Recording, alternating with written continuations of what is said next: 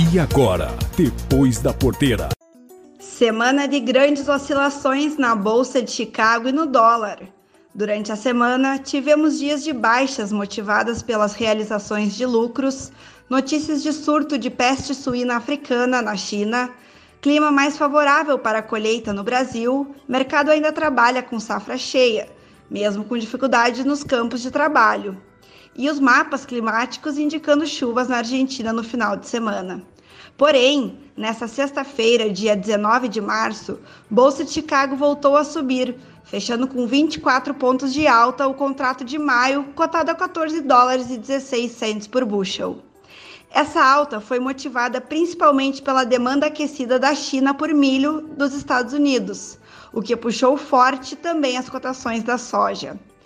Atenções também voltadas para o último dia de reunião entre os representantes do alto escalão da China e dos Estados Unidos após Joe Biden assumir a presidência.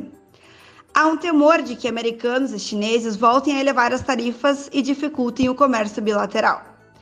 Aqui no Brasil, o Copom decidiu elevar a Selic de 2 para 2,75% ao ano, com o objetivo de conter a inflação mas isso contribuiu para a queda do dólar, que encerrou a semana cotado a 5,48. Quem desejar se manter informado e fazer os melhores negócios, conte conosco. Nos mande uma mensagem para o número 054 99922 2121 e receberá nossos informativos sobre o mercado da soja.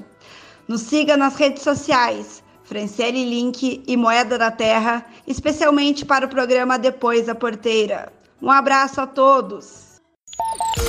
Esse foi o Depois da Porteira, o agronegócio em destaque.